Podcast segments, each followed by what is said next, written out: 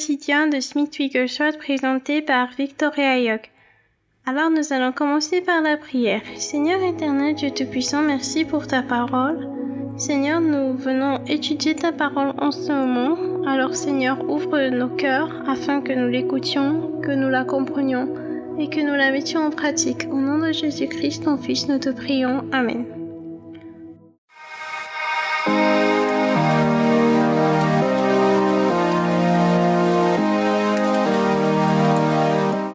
Aujourd'hui, nous sommes, euh, le titre de notre message, c'est Ose croire. Ose croire. Et nous allons dans Romains chapitre 4, verset 17 et Genèse chapitre 15, du verset 3 au verset 6, ainsi que chapitre 18 du verset 9 au verset 15. Nous sommes dans la version Louis II et nous commençons par Romains chapitre 4, verset 17. Romains chapitre 4, verset 17. Je t'ai établi père d'un grand nombre de nations. Il est notre Père devant celui auquel il a cru, Dieu, qui donne la vie aux morts et qui appelle les choses qui ne sont point comme si elles étaient.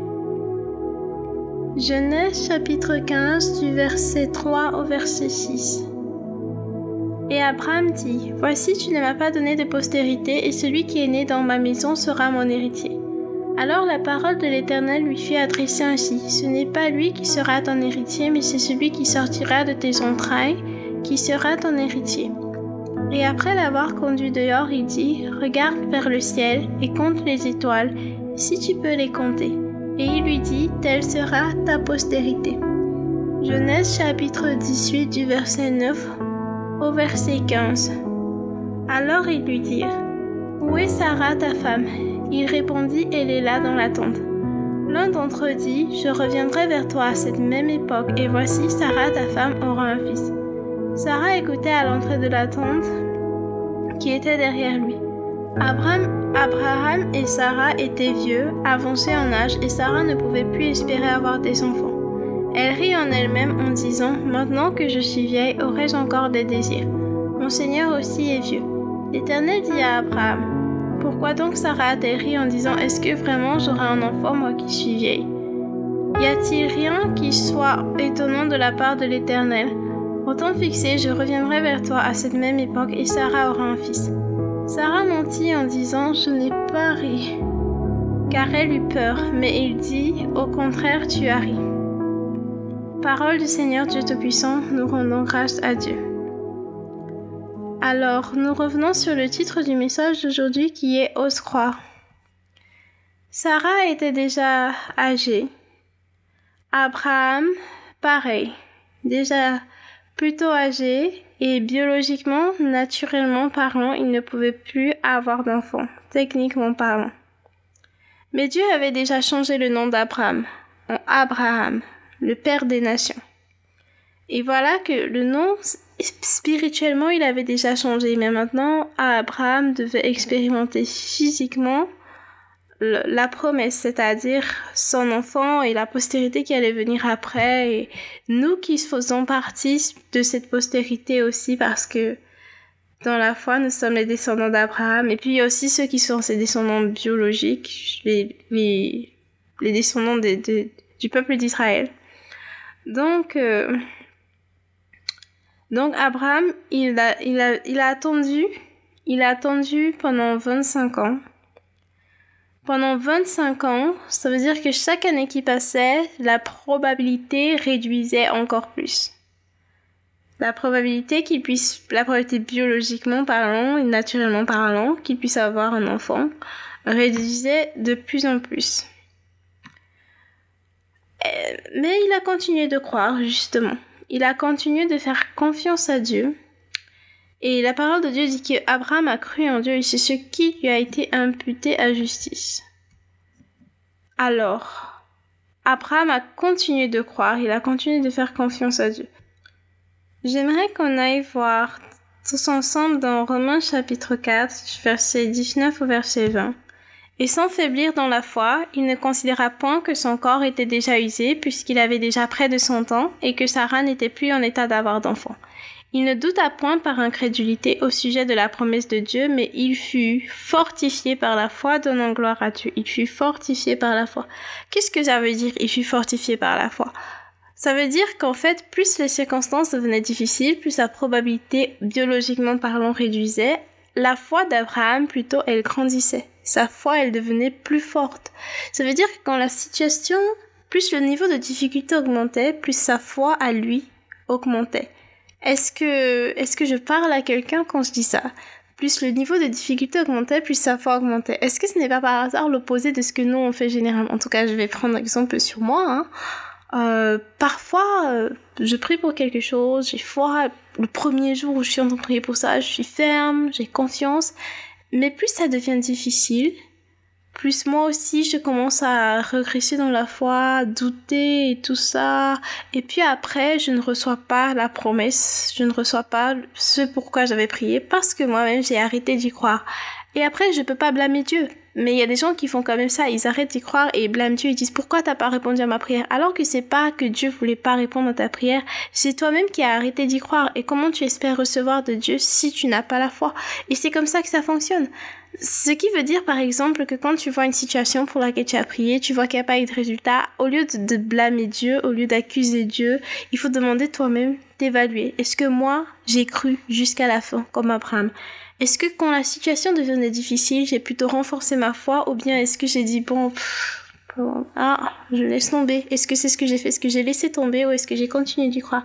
Et c'est très important parce que plusieurs personnes deviennent amères, en colère contre Dieu, contre l'Asie, alors que c'est même pas Dieu qui est responsable du fait qu'ils n'aient pas reçu la réponse à leur prière, mais c'est eux-mêmes par le manque de foi. Pourquoi est-ce qu'Abraham est décrit dans la Bible comme le père de la foi? Pourquoi est-ce qu'il est censé être un modèle pour nous en termes de foi? Parce que malgré la difficulté qui augmentait, malgré le temps qui passait, Abraham, lui, sa foi ne regressait pas, mais elle se fortifiait, elle augmentait dans le Seigneur. Et c'est ce qui est écrit dans la Bible, donc c'est ce que nous sommes censés faire. Donc Abraham a attendu fidèlement il a continué de croire, il a fortifié sa foi, il a tenu ferme jusqu'au bout, et c'est parce qu'il a tenu ferme jusqu'au bout qu'il a, qu'il a, a reçu. J'aimerais qu'on parle même un peu du mot, du mot hébreu pour croire. Le mot hébreu qui signifie le fait de croire, d'avoir la foi. Le mot hébreu pour ça, c'est Aman. Aman, ça veut dire tenir ferme jusqu'au bout. Tenir ferme en continu.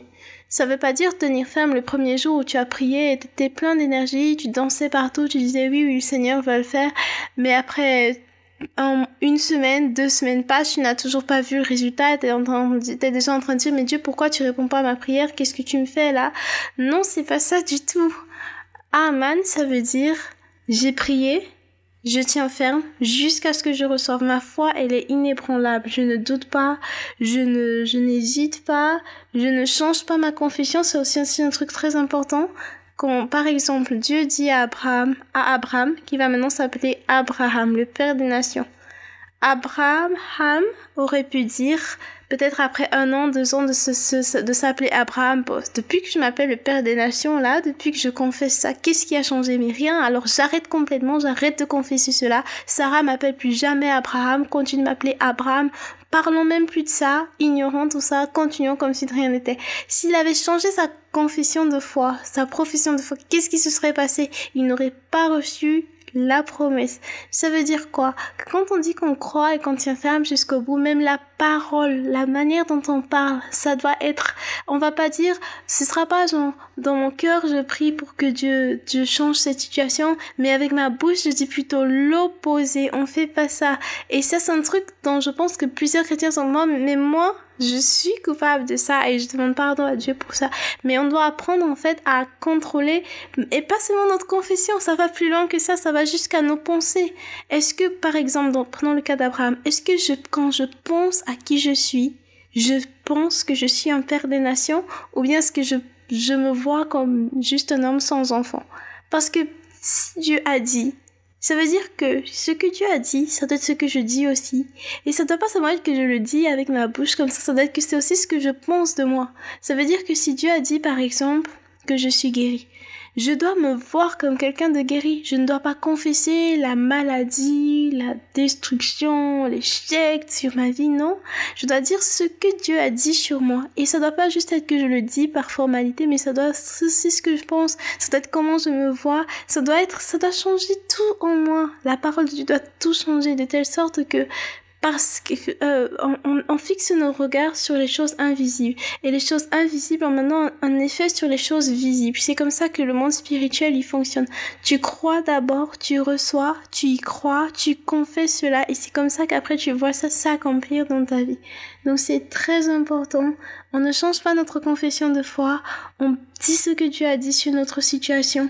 On pense ce que Dieu pense sur notre situation. C'est très important. Il y a certaines personnes qui parlent, qui confessent juste, mais qui ne pensent pas. Il y a certaines personnes qui, qui ne pensent pas et qui ne confessent pas non plus. Et puis il y a d'autres personnes qui, qui, bref, rien du tout. Elle prie une fois, quand ça devient compliqué, elle dit, ah, Dieu a laissé tomber, Dieu a abandonné, Dieu, Dieu, Dieu. Et ils accusent Dieu, alors que c'est pas Dieu, c'est nous, on a notre responsabilité en tant que chrétiens. Tout ce qu'il nous demande de faire, c'est de croire. Et parce qu'on va croire, on va changer notre façon de penser, on va changer notre façon de confesser, on va changer notre façon d'agir, et on va voir le résultat dans notre vie. Alors on voit ici le bel exemple d'Abraham, un exemple de foi un exemple de foi, un exemple de foi, un exemple de foi, et c'est un exemple que nous devons copier. C'est un exemple que nous devons copier. Et même, ce n'était pas la première fois que Dieu testait la foi d'Abraham et Sarah, que Dieu les mettait à l'épreuve. Dieu, a aussi, aussi mis Abraham à l'épreuve quand il lui demandait de sacrifier Isaac après qu'il ait eu son fils. Mais même à ce test, Abraham, il a passé ce test. Parce qu'en fait, Abraham, il avait confiance en Dieu. Et c'est ce que Dieu veut que nous fassions, que nous ayons confiance en lui. C'est ce qu'il essaye de cultiver en nous, en fait. La confiance en lui. Maintenant, la question, elle se pose sur nous-mêmes. Est-ce que moi, j'ai vraiment confiance? Est-ce que je crois vraiment que Dieu est qui dit être et qu'il est capable de faire ce qu'il dit être capable de faire? Est-ce que je crois vraiment que quand Dieu dit une chose dans ma vie, c'est la vérité, pure et simple? Est-ce que j'y crois? Est-ce que c'est comme, est-ce que comme Dieu pense de moi, c'est comme ça que je pense de moi? Est-ce que ce que Dieu dit de moi, c'est ce que je dis de moi aussi? Ou bien est-ce que Dieu dit une chose et moi je dis l'opposé complet? Il faut vraiment qu'on se pose les bonnes questions et qu'on prenne les bonnes décisions. Qu'on décide que même si les circonstances deviennent plus difficiles ou ont l'air plus difficiles, que nous on va croire de façon encore plus ferme. On ne va pas changer de position sur ce que Dieu a dit mais on va affirmer ce qu'il a dit jusqu'au bout, peu importe les circonstances. C'est une décision personnelle à prendre. Et vraiment, je souhaite que chacun de nous la prenne aujourd'hui. On va clôturer avec cette citation de Smith Wigglesworth. Tu ne sais pas de quoi tu es fait tant que tu n'es pas mis à l'épreuve. Tu ne sais pas de quoi tu es fait tant que tu n'es pas mis à l'épreuve. Alors nous prions.